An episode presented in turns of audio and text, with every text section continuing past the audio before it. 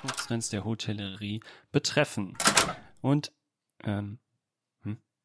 Entschuldigung, Entschuldigung, da, da hängt doch so ein Bitte nicht stören Schild an der Tür. Ja, wir zeichnen hier gerade so einen exklusiven Podcast auf. Hä? Ach, Sie, das Sie sind das. Nein, nein, kommen Sie rein, klar. Ich freue mich ja, dass Sie Ihren Schlüssel genutzt haben. Sie als Preisträger dürfen natürlich dabei sein. Setzen Sie sich und herzlich willkommen zu Ihrem Podcast exklusiv für die 101 besten Hotels Deutschlands.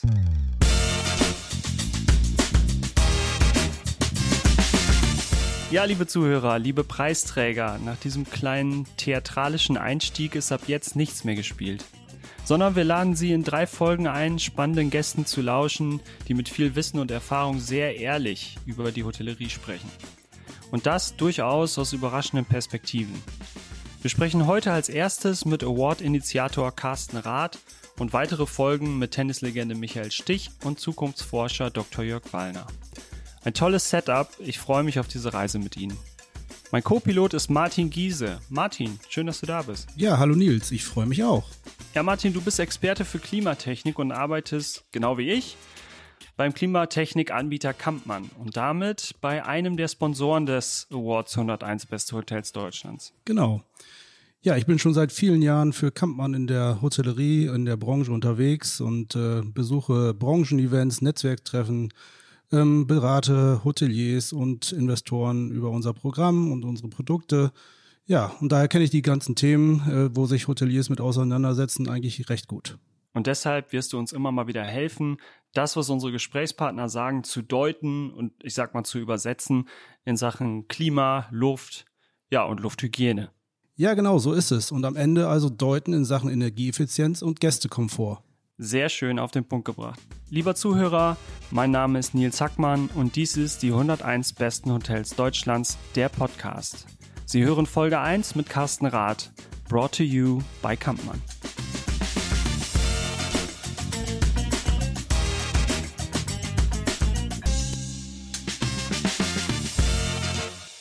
Carsten, hallo. Guten Morgen, lieber Mann. Guten Morgen, wo erreichen wir dich? Ich sitze auf Forteventura, schaue aus dem Fenster und ähm, genieße die vorbeiziehenden kleinen Wölkchen. Das äh, klingt gut, wenn ich mal hier aus dem Fenster im Emsland in Lingen bei uns gucke und eine mhm. graue Suppe sehe.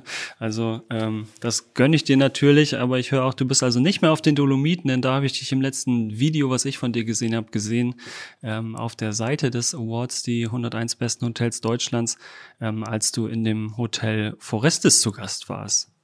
Das war ein sehr spannend, eine sehr spannende Erfahrung. Zwei junge Leute, die das Hotel ihrer Eltern übernommen haben und dann mit sehr viel Mut und großem privatem Investment ein exzellentes Hotel gebaut haben. Nee, ich sitze auf Forteventura. Hier gibt es im Robinson Club ein Workation-Konzept. Also du arbeitest quasi an einer Stelle, wo andere Urlaub machen. Und das mache ich jetzt einige Wochen. Das klingt sehr gut. Ich komme mal nochmal auf das, äh, tatsächlich auf das Interview, das da in den Dolomiten geführt hast, zurück. Und zwar wollen wir heute über Hoteltrends sprechen. Äh, und dazu gehört natürlich auch die Nachhaltigkeit. Also ja, seit vielen Jahren mhm. ein Trend ähm, und durchaus abzusehen, dass nach der Corona-Pandemie das Ganze auch nochmal wieder neue Fahrt aufnimmt. Ähm, ich glaube, zum Thema Nachhaltigkeit ist das wirklich so ein Beispiel, wo du ganz viel gesehen hast in diesem Hotel Forestis. Äh, ob das Hotel Ausstattung ist, ob das die Technik ist. Was ist so bei dir besonders im Gedächtnis geblieben? Ähm, wenn wir über die ökologische Nachhaltigkeit sprechen. Ja, ich bin dankbar, dass du das sagst. Nachhaltigkeit wird ja oftmals nur auf die Ökologie reduziert. Nachhaltigkeit bedeutet aber äh, ein Drei-Stufen-Konzept. Nachhaltigkeit bedeutet erstens im, äh, im Umgang mit den Mitarbeitern nachhaltig zu agieren, zweitens auch im ökonomischen System zu bleiben, also auch ökonomisch nachhaltig zu sein, länger am Markt zu sein als die anderen und natürlich das, was wir alle im Kopf haben, die Ökologie, also äh, die Sauberkeit der Umwelt. Nun, bis vor einigen ja, Jahren schloss sich Luxus und Nachhaltigkeit kategorisch aus. Und heute bedingt es einander. Ich hatte letzte Woche so eine spannende Diskussion mit einem Kollegen, der sagte, naja, wahrer Luxus und Nachhaltigkeit geht ja gar nicht zusammen. Ich sehe das anders mittlerweile. Ich glaube, dass wahrer Luxus und Nachhaltigkeit sich nicht nur bedingt, sondern eine Abhängigkeit ineinander eingegangen sind, weil der zukünftige Kunde gar nicht mehr ohne nachhaltig ähm, verwöhnt zu werden reisen wird. Mhm. Ich glaube, wir müssen hier aber unsere Konzepte nochmal überdenken. wir sind alle, wir in der Hospitality sind oftmals ja auf unsere Mitbewerber ausgerichtet und wir schauen uns an, was die anderen machen. Und das nennen wir dann modern äh, Benchmark oder Best Practice lernen. Benchmark und Best Practice ist in meinen Augen aber die romantische Schnulze für Copy und Paste und macht dich ja nicht besser. Mhm. Also mit anderen Worten, wenn du immer das tust oder dahin schielst, was der andere tut, dann wirst du dem ähnlicher, am Ende gleicher und dadurch austauschbarer. Das geht in der Nachhaltigkeit nicht. In der Nachhaltigkeit geht es ja darum, sich in dem Ökosystem, in dem man sich bewegt, du hast das vorerst jetzt angesprochen, ähm, entsprechend zu platzieren. Mhm. Gibt es denn aber trotzdem, äh, wenn du sagst, ein nachhaltiges Konzept hat immer irgendwie, ich sag mal, so Leuchttürme, Leuchttürme muss es haben, damit es auch äh, als Konzept bestehen kann. Gibt es aber trotzdem so Standards, die man mittlerweile schon erwartet oder anders gesagt, wo der Gast sogar schon negativ das beäugt, wenn er sagt, ach, das macht ihr aber nicht, aber das ist doch eigentlich nachhaltiger Standard. Ich glaube, das hängt doch noch sehr stark vom Gast und von der Destination ab. Also was mir, was mir immer wieder auffällt, ist, dass Menschen ja früher zum Beispiel für exotisches Essen geschwärmt haben. Mhm. Also sie wollten das ganze Jahr über Erdbeeren haben oder die Mango oder die Kiwi. Und heute ist da die, ähm, hat der lokale Einfluss deutlich zugenommen. Das heißt, wenn ich in der Eifel bin, dann nehme ich ein Obst aus der Eifel und muss das nicht unbedingt aus äh, Südamerika eingeflogen bekommen. Mhm. Ähnliches gilt bei der Luft. Mir fällt auf, dass natürlich jetzt gerade durch die Corona-Krise Luft einen neuen Fokus bekommen hat. Das heißt, früher haben wir einfach die Fenster aufgemacht und gesagt, hm, das ist eine unangenehme äh, Odeur hier, wir, wir öffnen mal die Fenster und lüften. Heute ist die Reinheit der Luft ein ganz besonderes äh, Symbol geworden für die Nachhaltigkeit, denn ohne das äh, trauen wir uns ja schon gar nicht mehr zu tagen oder mit mehreren Menschen in einem Raum zu sein. Mhm. Ja, da kommen wir doch direkt eigentlich, das ist ja der Ball, den ich dann mal zu Martin, zu dir spielen kann, als unser ja, Experte eben für den Bereich Lüftung und Klimatechnik. Was muss denn ein modernes Klimasystem da bieten, um äh, dem Gast eben eine sichere Atmosphäre zu bieten. Äh, ja, auf jeden Fall ähm, hat, äh, hat der Gast, wenn wir denn wieder von Gästen sprechen dürfen, das ist ja auch nochmal ein anderes Thema im Moment in der, in der heutigen Zeit, äh, wird er sicherlich das Thema Luft- und äh, Lüftungsanlage und äh, Reinheit im Zimmer ganz anders bewerten wie noch vor gutem Jahr. Ähm, so ist meine Meinung. Ähm, und ich glaube auch, dass der Hotelier ähm, überhaupt das Bewusstsein erzeugen muss, ähm, für den Gast, äh, dass dieses Hotel zum Beispiel überhaupt eine Lüftungsanlage hat. Das war früher Standard oder wurde gar nicht wahrgenommen und heutzutage muss man, glaube ich, darauf hinweisen, beziehungsweise das ins Bewusstsein rufen, dass überhaupt eine Klimaanlage beziehungsweise auch eine Lüftungsanlage im, im Haus vorhanden ist. Und so dem Gast vermittelt, hier ist, hier kannst du dich ein Stück wohlfühlen, beziehungsweise auch, auch besser fühlen. Und auch da sind wir im Blick auf die Fensterlüftung ja eigentlich auch wieder im Thema Nachhaltigkeit und Energieeffizienz ähm, eben mit einer modernen Klimaanlage, mit einer modernen Lüftungsanlage vor allem eben deutlich besser aufgestellt, als es dann eben mit der Fensterlüftung irgendwie möglich ist. Ja, Carsten, ich komme noch mal so auf so ein paar Punkte zurück, die du äh, tatsächlich schon angesprochen hast, auch so zu dem großen Thema Nachhaltigkeit, die Regionalität. Äh, es gibt in der aktuellen Ausgabe der Hotel- und Gastro-Fachzeitschrift First Class eine Umfrage. Da geht es eigentlich, jetzt schummel ich ein bisschen, um den Außerhausmarkt, also wirklich eher Gastrobereich. Nichtsdestotrotz gibt es da aber die Aussage von knapp über der Hälfte der Teilnehmenden, die sagen, Werte wie Qualität und Nachhaltigkeit werden durch die Pandemie wichtiger. Also da nochmal speziell ähm, nachgefragt, was steckt eigentlich dahinter? Ist es jetzt wirklich der reine Gedanke einer ja, einer Supply Chain, die dann vielleicht kürzer sein sollte, um dann in der Krise da vielleicht auch besser gewappnet zu sein? Oder gibt es andere, vielleicht psycho psychologische Faktoren, die da noch eine Rolle spielen? Also so eine Pandemie oder so eine, eine Krise per se ist ja immer ein, ein negativen Sinne ein Brandbeschleuniger. Mhm. In dem Fall eine, eine, im positiven ein Beschleuniger der Situation. Ich glaube nicht, dass die Pandemie das ausgelöst hat, aber ich glaube, dass wir alle in der Pandemie einen größeren Fokus darauf bekommen.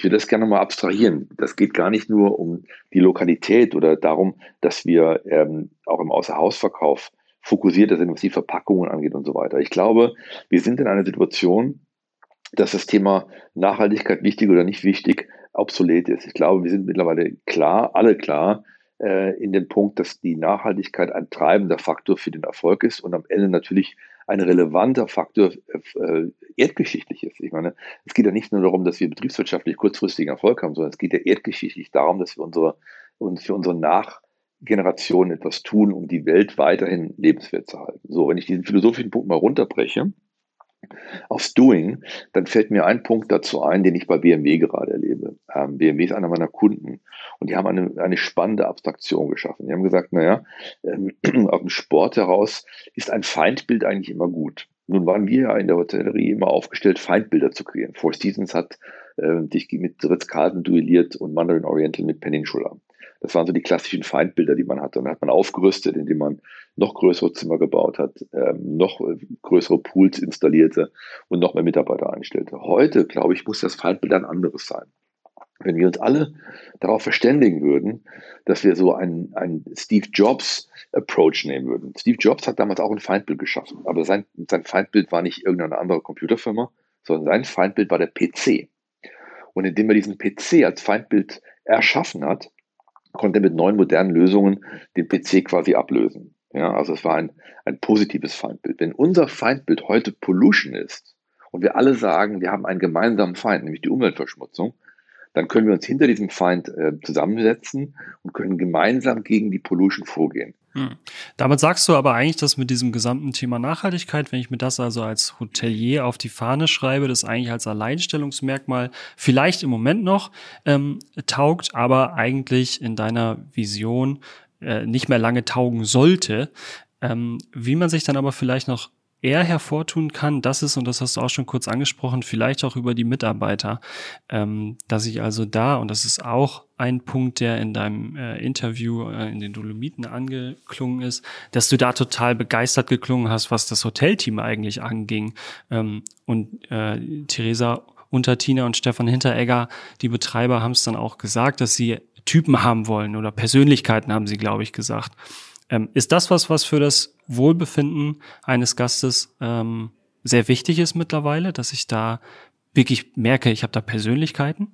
Das Wort Authentizität hat ja ähm, sehr viel Fokus bekommen. Das liegt daran, dass wir in den 90er Jahren allen voran in amerikanischen Firmen äh, Antworten geübt haben. Ich erinnere mich daran, dass ich bei Ritz-Carlton arbeitete und da gab es vier Antworten, die erlaubt waren. Die vier Antworten waren Yes, Certainly, Right Away und My Pleasure.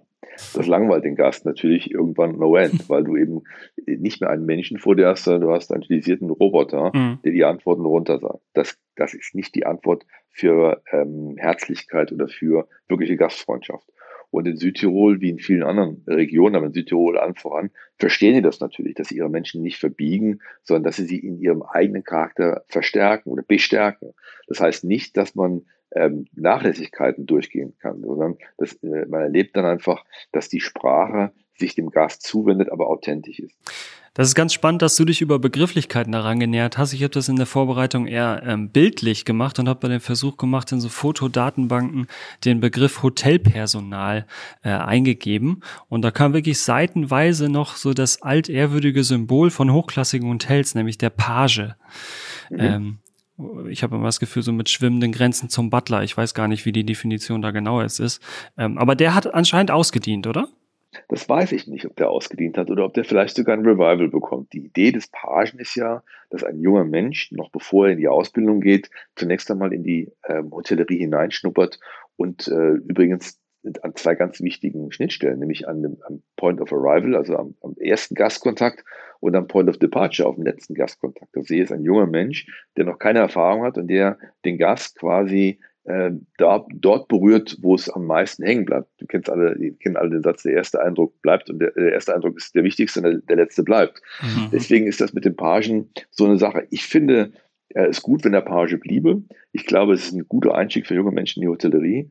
Und ich finde auch die Pagen äh, sehr amüsant. Also ich erlebe mhm. immer wieder Pagen, die dann auch ähm, in ihre Rolle aufgehen. Okay, also Page, aber mit Persönlichkeit gilt da also auch. Wie ist es denn mit Regionalität Absolut. bei den Mitarbeitern? Ähm, will ich das denn auch, dass sich eine Berliner Schnauze zum Beispiel widerspiegelt, wenn ich in der Hauptstadt bin? Natürlich ist die Tonalität wichtig und natürlich ist es auch schön, wenn ich weiß, wo ich bin. Ähm, auf der anderen Seite gibt es gewisse Grenzen, die muss man durchaus ähm, einhalten. Und es gibt ja sehr schöne Regionen, da höre ich die Sprache wahnsinnig gern. Du hast eben über das Forestis gesprochen, da genieße ich das.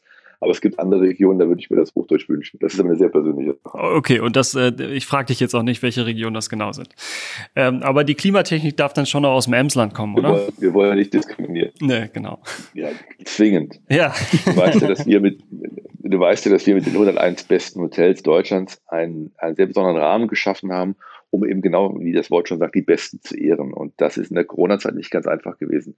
Hier mhm. vertrauen wir aber auf eure Technik, weil wir wissen, dass ihr nicht nur die Räume exzellent klimatisiert, sondern vor allem auch die Aerosole zu einem ganz großen Teil herausfiltert und uns einfach Sicherheit gibt. Und ich glaube, Sicherheit ist ein Wort, das zukünftig im Service einen ganz besonderen Wert bekommen wird. Früher galt Sicherheit einfach als selbstverständlich, aber jetzt mit der Pandemie gibt es, geht es eine, um eine neue Sicherheit und da vertrauen wir euch tatsächlich. Und wir sind nicht leicht mit dem Wort Vertrauen. Ich glaube aber, dass das einer der wesentlichen Erfolgsfaktoren der Zukunft sein wird. Auch dieses Vertrauen vielleicht nicht zuletzt aufgebaut, auch wieder über Persönlichkeiten. Martin, in der Branche, in der Zusammenarbeit im Projekt. Ähm, wie wichtig ist noch das, was man früher mal den Nasenfaktor genannt hat? Ja, ich glaube, der Nasenfaktor ist immer noch, auch jetzt in der Pandemiezeiten, ein, ein sehr entscheidender äh, äh Faktor, den wir nicht außer Acht lassen sollen. Carsten hat es gerade auch angesprochen, ähm, das Vertrauen in, in die Technik sicherlich äh, darzustellen. Das ist, das ist das eine, ist die eine große Herausforderung, die wir hatten und auch relativ sehr gut gelöst haben. Aber Vertrauen spielt auch immer äh, über eine, über eine Langlebigkeit, eine Bekanntheit da. Ähm, ja, diesen, dieses Gesicht habe ich schon mal gesehen, diesen, dieses Gerät habe ich schon mal gefühlt, dieses Gerät habe ich schon mal verbaut. Das ist, glaube ich, in allen Varianten, ob als Gast oder als unser Kunde, den wir dann haben, äh, der unser Gerät verbaut, äh, sehr wichtig. Ähm, mir persönlich muss ich tatsächlich sagen, fehlt der Nasenfaktor mittlerweile sehr oder schon sehr lange, weil wir leben davon, dass wir reisen, dass wir in Hotels unterwegs sind, dass wir Meetings haben, dass wir Netzwerkveranstaltungen haben, dass wir uns bekannt machen können etc. Das kann man durch ganz viele andere Tools mittlerweile auch. Das hat ja eine rasante Entwicklung genommen in den letzten Monaten. Aber äh, da macht man sich nichts vor. Die Branche sehnt sich danach, dass wir wieder unterwegs sind und uns auch persönlich in die Augen gucken können und äh, da tolle Gespräche führen können. Ich glaube, da werden viele unserer Zuhörer dir auf jeden Fall zustimmen. Carsten, ich mache mal einen Versuch mit dir, weil ich mir bei dem nächsten Punkt nicht ganz sicher bin, ob es wirklich ein Hoteltrend ist. Das ist nämlich einer, den ich mir so mehr oder weniger, naja, nicht selbst überlegt habe, ähm, weil ich ihn erlebt habe in einigen Hotels. Ich bin mir nur nicht sicher, ob es wirklich ein langanhaltender Trend ist oder ähm, ja, eine, eine kurze Mode, würde ich es vielleicht mal sagen. Ähm, ich habe das mal betitelt mit hippe Spießigkeit. Kannst du damit schon was anfangen? Hast du schon Assoziationen dazu? Also zunächst mal finde ich den Widerspruch in sich schon, immer spannend. Ja, ja, ähm, ja ich habe eine Assoziation dazu. Ich habe eine Assoziation dazu. Mhm.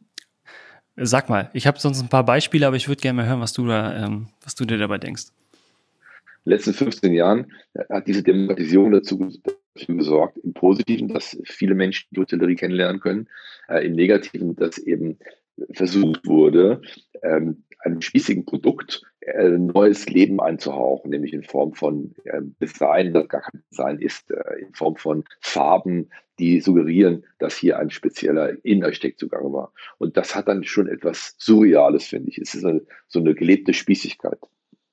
Mhm. Das geht, glaube ich, ganz gut in die Richtung. Ähm, ich glaube aber auch, dass es durchaus mit neuen Hotelkonzepten auch ähm, Konzepte gibt, ja, die versucht werden, da durchzusetzen.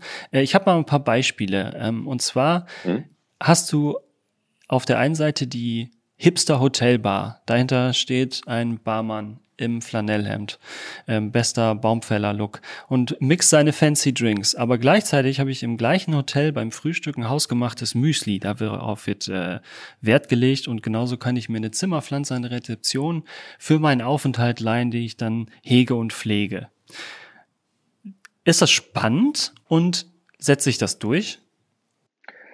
Nun fragst du natürlich einen ehemaligen Grand Hotelier nach etwas, ja. ähm, das, das, das ich mir genau überlegen muss, um höflich zu antworten. Lass mich mal versuchen, lass mich mal versuchen zu beschreiben. Lustig und komisch liegt zwar ein Wort nah beieinander, hat aber nichts miteinander gemein. Die wollen lustig sein, sind aber höchst komisch. Das ist genau wie dieses Hotel, in dem ich mir dann meinen Goldfisch leihen kann, um ihn äh, während meines Aufenthaltes als persönliches Haustier zu beziffern. Ich glaube, alles hat seine Grenzen und wenn es jemand lustig findet, soll er es machen. Ich finde es ausgesprochen komisch. Ich finde auch diese, den, den Trend, also schau mal, um was geht es an der Bar? Ein guter Barmann kann genau, wie du sagst, sehr gute Cocktails mixen. Äh, der versteht eine exzellente Konversation zu betreiben. Der weiß genau, mhm. wann er mit welchem Gast worüber spricht und er erinnert sich vor allen Dingen an die Vorlieben oder kann die Vorlieben mal ausfinden. Das ist ein guter Barmann oder eine gute Barfrau oder wie sagt man heute, ein guter Bar ist. Ähm, alles andere ist eine Show drumherum, die den Menschen möglicherweise in einer Form inszeniert, die am Thema vorbeigeht. Für mich ist es immer noch so, der Einzige, der im Hotel inszeniert wird, ist der Gast.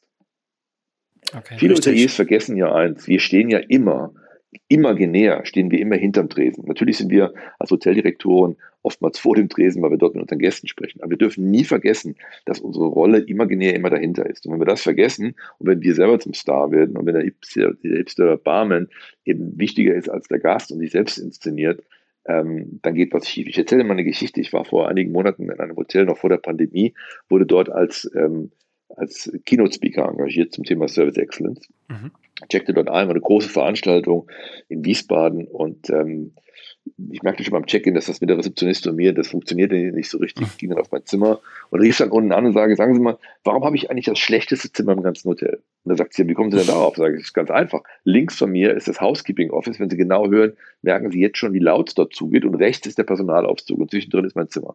Dann sagt die zu mir, naja, Sie sind ja nur der Redner. Mhm. Dann hatte ich mein Opening natürlich für das Thema Service Excellence in diesem Hotel. Warum sage ich das? Ähm, da ging es nicht um mich, da ging es nicht um meine Bedürfnisse, da ging es darum, das Zimmer zu füllen. Und äh, ja. da muss man eben aufpassen, dass man den, den, Fokus nicht verliert. Okay, und das ging dann auch nicht mehr, dass du das auf die Persönlichkeit geschoben hast, die ja eigentlich als positiv betitelt hat, ne? Ja, weißt du, ist, äh, am Ende haben wir alle, unser, unsere Aufgabe als Hotelier ist es dafür zu sorgen, in allen Bereichen, dass dem Gast gut geht. Du hast das Thema Nachhaltigkeit angesprochen. Da geht es darum, dass es ein Peace of Mind gibt, dass der Gast das Gefühl hat, hier bin ich sicher, hier wird sich gekümmert, hier kann mir nichts passieren. Das ist doch das, was wir unseren Gästen vermitteln wollen. Sicherheit ist nochmal ein sehr gutes Thema und damit komme ich ähm, ja, vielleicht, na, wahrscheinlich doch noch nicht zum letzten Mal einmal zu Corona, denn ganz kommen wir eben natürlich nicht dran vorbei. Ähm, Martin, gucken wir uns doch bitte mal einen Übertragungsweg kurz genauer an, und zwar der über die Aerosole, weil das so der ja. Paradeweg ist, ähm, bei dem wir mit der Klimatechnik einen großen Beitrag leisten können, dass eben dieser Übertragungsweg unterbrochen wird. Wie machen wir das? Ja. Ja, genau. Also das Thema Lüften hatten wir ganz am Anfang schon mal besprochen, das äh, ja eine unheimliche Wichtigkeit äh, erlangt hat äh, und auch Aufmerksamkeit erzeugt hat. Also das generelle B- und Entlüften einer äh, Hotelimmobilie, äh, der Lobby etc., den Zimmern und, und, und. Was wir kurzfristig äh, mit Beginn der Pandemie ja äh, ins Leben gerufen haben, beziehungsweise auch einer der ersten waren, die ein, ein, ein System entwickelt haben, ist der sogenannte Luftreiniger der äh, mit einem speziellen Filter ausgestattet ist und so alle oder 99,xx äh, Prozent an Viren, Bakterien und auch Pollen äh, aus Geräten filtern kann ähm, und so einen maßgeblichen Teil in der, in der Kette der Übertragung ja auch darstellt, um dieses dann auch zu verhindern. Ähm, da muss ich an die, an die Hotellerie eigentlich appellieren. Ähm, da kann man wesentlich mehr noch tun, wenn ich an die öffentlichen Bereiche denke ähm, Frühstücksraum, äh, Besprechungszimmer und, und, und. Ähm, da noch mehr äh, zu, für zu tun. Da langt vielleicht auch nicht immer nur der Hygieneständer ähm, zum Desinfizieren, sondern auch äh, dort in Klimatechnik zu investieren, beziehungsweise in Luftreinigern zum Beispiel.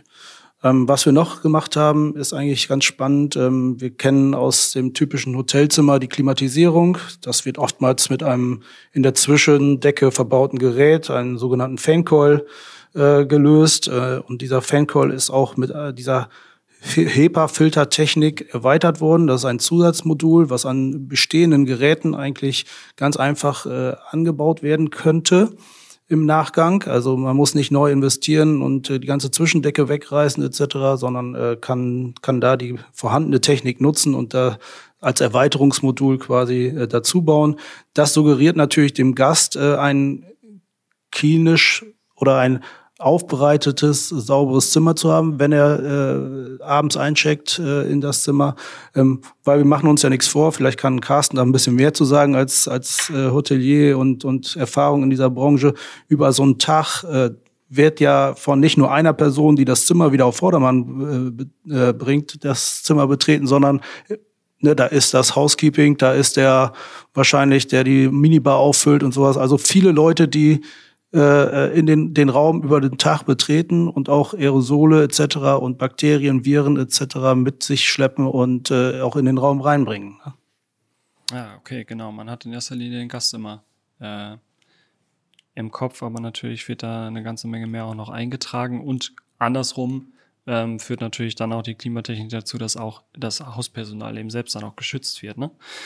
Ähm, genau. Jetzt ist es natürlich verständlich, wenn ich als Hotelier vor Investitionen jetzt in dieser Corona-Zeit ähm, zurückschrecke, die äh, zum Beispiel Luftreiniger betreffen, weil ich nicht bewerten kann, was mache ich denn danach mit dieser Technik oder ist sie dann äh, nutzlos, ist die obsolet, weil äh, die, die Pandemie vielleicht vorbei ist. Wie würdest du das beurteilen, Martin? Nee, also ganz, ganz und gar nicht. Äh, nach der Pandemie ist, äh, ist das Thema Luftreiniger längst nicht äh, vorbei, sondern wir können die Geräte oder man kann die Geräte selbstverständlich weiter nutzen. Ähm, die Erkältungswelle, die kommt jedes Jahr zweimal auf uns zu, einmal im, im Winter, einmal im Herbst, sag ich mal. Ähm, und äh, da ist Übertragungsweg äh, das Bakterium, nicht das, das Virus, sondern Bakterien. Ähm, das kann man weiterhin schön, schön rausfiltern dementsprechend ähm, und, und, trägt sicherlich äh, zum Gesundheitsstand und auch für, für die Mitarbeiter dann in dem Hotel äh, äh, auch dazu bei, äh, dort, dort weniger Krankheiten auch äh, übertragen zu können. Also ich habe da jetzt, das habe ich jetzt überhaupt nicht auf dem Schirm. Du hast natürlich vollkommen recht. Die nächste Grippewelle kommt auf jeden Fall. Ähm, ich hoffe nicht, dass die nächste Pandemie kommt. Aber genau. das Thema Luft und die Reinigung von Luft und die Sauberkeit von Luft nehmen wir ja als Gott gegeben und selbstverständlich an. Das ist ja offensichtlich davon gar nicht, denn wie wir alle wissen, ist ja der Coronavirus vor allem über die Aerosole ähm, äh, vermittelt. Und deswegen ja. würde ich mir wünschen, dass, dass euch gelingt, uns Hoteliers da noch viel mehr die Augen zu öffnen und zu sagen, das ist eine, das ist eine Dienstleistung für Kunden, das ist eine, das ist eine wichtige, ein wichtiger Hygienefaktor, der nicht mehr weggeht. Ich glaube, alleine das Verhindern oder das Reduzieren von dem Übertragen von Grippeviren hat schon seine Berechtigung. Ich würde auch gerne, Martin, nochmal einen weiteren Faktor, jetzt wo wir gerade dabei sind, da hinzufügen, weil wir haben uns, also dieses Thema, äh, die nächste Grippewelle und so weiter, das ist wieder das Thema Gesundheit, gar keine Frage. Ähm, es hat auch einen Einfluss auf das Thema Komfort. Martin, wir haben uns gerade eben, bevor wir aufgezeichnet haben, bevor wir auf Start geklickt haben, ähm, darüber unterhalten, wie geht's dir gerade mit deiner Pollenallergie? Wie geht's dir? Wir sind beide äh, da gebeutelt und haben beide gesagt, na, heute geht's zum Glück. Wir können ganz gut aufnehmen. Aber auch das ist ja ein Thema, was mit den Luftreinigern äh, absolut bearbeitet wird, ne? Genau. Also ähm, die Luftreiniger, die mit diesem HEPA-Filter H14-Qualität dann ausgestattet sind, das kleinste Aerosol, was durch die Gegend fliegt, ist halt mal äh, das Virus. Also ein Bakterium ist wesentlich größer und auch eine Polle ist wesentlich größer. Das ist dann der schöne Nebeneffekt dieser Geräte, ähm, dass auch genau diese Situation beziehungsweise diese Teilchen dann auch äh, aus diesen Geräten herausgefiltert werden kann. Ja, und so zum Wohlbefinden des Gastes, aber auch Wohlbefinden des Mitarbeiters etc. Äh, auch beitragen kann. Ne? Und das ist nicht nur durch den Luftreiniger, sondern auch durch eine vernünftige, äh, ausgelegte und dimensionierte äh, Lüftungsanlage zu erzielen. Mhm. Ja, Kassen, die Digitalisierung oder ganz ehrlich, sag mal lieber Digitalität. Digitalisierung klingt auch immer so, als ob wir da gerade mit anfangen. Ich glaube, das ist auch irgendwie so ein ja, vielleicht ist es in Deutschland auch in manchen Segmenten so. Aber ich sag mal, Digitalität soll im Großen und Ganzen auch häufig dafür sorgen, dass auch ein Haus einfach resilienter sein kann. Ähm, wenn wir über das Thema Resilienz sprechen, dann fällt damit verbunden auch im Moment ganz häufig der Begriff der Serviced Apartments oder das Segment der Serviced Apartment Häuser. Von dem man aktuell auch sagt, in der Krise ähm, kommen diese Häuser besser durch. Äh, zumindest hieß es Anfang des letzten Jahres so. Ähm, ganz aktuelle Zahlen habe ich jetzt nicht gesehen. Aber was meinst du? Ähm, warum soll das eigentlich so sein, dass ein Service Apartment House als resilienter gelten kann als ein Hotel, wie wir es äh, all die Jahre kennen? Ich glaube etwas anderes. Ich glaube, dass sich eine Mischform des Wohnens durchsetzen wird. Also ich glaube, dass diese strikte Trennung zwischen ähm, Hotel, mh, Arbeitsplatz, ähm, Residence, sich aufheben wird. Ich glaube, wir werden ein anderes Arten von, von Hotel und von Wohnen kennenlernen. Und natürlich ist es ein, ein Thema, ähm, dass wir heute in Residences uns wohler fühlen und mehr Residences gibt, als es das vor 20 Jahren noch gab, weil das Angebot größer ist. Aber ich möchte gerne nochmal hier auf die volkswirtschaftliche Betrachtung kommen. Das hat ja einen Grund, warum das so ist. Wir sind in Deutschland zum allerersten Mal überhaupt in der Geschichte in einer Erbengeneration. Das heißt, durch die beiden Weltkriege wurde in Deutschland sehr wenig Vermögen im Verhältnis zu anderen Ländern vererbt. Das heißt, wir haben zum ersten Mal eine Generation, du gehörst auch dazu, von Menschen, die frei verfügbares Vermögen haben, ohne dafür selbst gearbeitet zu haben. Und äh, alle Studien belegen, dass man mit frei verfügbarem Vermögen, für das man nicht selbst arbeitet, anders umgeht als mit dem Geld, das man sich selbst verdienen musste. Und dieses Geld wird unter anderem in Luxusgüter, in Qualität, in Lebensqualität investiert. Also, wenn du mit der Maslow-Pyramide äh, argumentieren möchtest, dann ist das, ist das relativ weit oben angesiedelt. So. Und äh, dazu gehört auch das Thema Residences, dazu gehört das äh, Thema unterschiedliches Wohnen. Ähm, dazu gehört, dass man vielleicht auch im Privatbereich einen Concierge möchte, dass man auch im Privatbereich Möglichkeiten haben möchte. Ähm, Im Hotel nennen wir es Room Service, äh, Neudeutsch ist es, ist es äh, Lieferservice oder Lieferando, die uns da beliefern. Bieten sich da auch auf lange Sicht spannende Konzepte, die noch wirklich mehrere ja, Generationen eigentlich wieder besser miteinander verbinden? Also du hast jetzt Concierge gesagt, ähm, aber genauso denkbar ist ja dann, dass ich eben weitere Services dann auch im Alter dazu äh, buchen kann. Also äh, mhm. in Deutschland sprießen überall betreute Wohnungsanlagen und so weiter aus dem Boden. Ist das eigentlich was, was vielleicht auch auf lange Sicht mal zusammenwachsen kann? Das sind für mich zwei Fragen. Das eine Thema ist, äh, gibt es die, das Vier-Generationen-Haus in Zukunft? Das wird es bestimmt geben für Menschen, die das mögen. Wird sich das in der Masse durchsetzen? Ich bezweifle das. Das zweite Thema ist, ähm, du hast es betreutes Wohnen genannt. Ich glaube, es wird eine Mischform auch hier geben. Ich habe gestern gelesen, dass das Rockefort Hotel in Frankfurt jetzt verkauft wurde und möglicherweise einem anderen Zweck zugeführt wird, nämlich ähm, einem, äh, altdeutsch würde man sagen, einem Altersheim. Heute ist ja Altersheim nicht mehr schick, aber am Ende ist es das Gleiche. Menschen, die im Herbst ihres Lebens oder im Winter ihres Lebens sich noch einen angenehmen Aufenthalt wünschen werden. Ähm, das wird sicherlich mehr kommen. Ich glaube, dass Menschen ähm, nicht in klassische Altersheime gehen, sondern eben das Geld, das zur Verfügung steht, äh, in ein qualitativ hochwertigeres Erlebnis umbauen. Und das ist eben zum Teil eine Mischform aus Hotel und Residence. Mhm ich glaube, weitgehend ja unstrittig oder zumindest sehen es, glaube ich, viele äh, so und du hast auch schon ein paar Mal jetzt angesprochen im Laufe dieses Interviews, dass das Reiseverhalten im beruflichen Alltag sich verändert wird, dass also in dem Sinne weniger Betten vermietet werden, auch in der Woche für Geschäftsreisende. Was ist die Prognose für Urlaubsreisen, für touristische Reisen? Kommt es eigentlich darauf an, ähm, auch für die breite Gesellschaft, dass sich da eine Dynamik entwickelt, die einfach auch sagt, nach der Pandemie unterstützen wir auch mit unserem eigenen Vergnügen, ja, mit dem Reisen, äh, die, den großen Wirtschaftszweig Hotellerie. Ich muss einmal tief durchatmen, weil ich mich sehr schwer mit diesen Prognosen tue. Ich lese jeden Tag von irgendwelchen Kollegen oder von äh, sogenannten Experten zum Thema Reise, wie es denn sein wird. Also, mhm. die, dass die die Glaskugel gepachtet haben, finde ich immer interessant. Ich weiß es schlichtweg nicht. Ich habe so ein paar Ideen. Hm, ich glaube, ein paar Dinge sind offensichtlich. Ich glaube, dass ein lokaler und regionaler Trend äh, stärker werden wird. Ich glaube, dass Hotels vom Mittelrhein bis äh, zum Harz sicherlich mehr Geschäft haben werden, als das vor der Pandemie war. Wird das so bleiben? Ich wünsche es mir. Wissen tue ich es nicht. Vielleicht ist es auch der gegenläufige Trend. Vielleicht wird es je nach ganz, ganz besonders viele Fernreisen geben, wenn es denn wieder sicher ist. Auch das wissen wir ja nicht. Alle sagen, ja, mhm. Fernreisen wird erstmal aufhören, weil die Gefahren sind zu groß. Naja, wenn die Pandemie erstmal besiegt ist, ähm, kann das auch nicht ins Gegenteil wandeln. Ich weiß es nicht. Ich weiß nur eins. Äh, in einer Sache muss sich das Reisen in Deutschland verändern. Wir Hoteliers und wir Gastronomen müssen aufhören, uns gegenseitig mit, mit Preisnachlassen, Rabatten und Discounten das Geschäft kaputt zu machen, sondern wir sollten einen ordentlichen Preis verlangen, wie das in vielen anderen Ländern auch der Fall ist. Und ich glaube, dass der Gast nach der Pandemie möglicherweise bereitwilliger ist, Geld auszugeben, weil er die Dienstleistung dann mehr schätzt. Ist es eigentlich auch, also ich höre jetzt so ein bisschen raus, dass du glaubst, der Hotelgast wird eher dazu bereit sein, auch äh, einen Euro mehr auszugeben dafür, dass er sich auch wieder sicher fühlen kann, in der hygienisch sicheren Umgebung zu sein und so weiter. Für mich hört sich das so an, als ob das auch eine große Chance ist gegenüber ähm, äh, privat vermieteten Zimmern, was ja, glaube ich, in den letzten Jahren auch durchaus zum Konkurrenzfaktor geworden ist, aller Airbnb und Co. Ist das nicht eine große Chance auch für die Hotellerie zu sagen, ähm, bei uns kannst du dich definitiv sicherer fühlen, als wenn du in ein privat gemietetes Zimmer irgendwo dich einbuchst.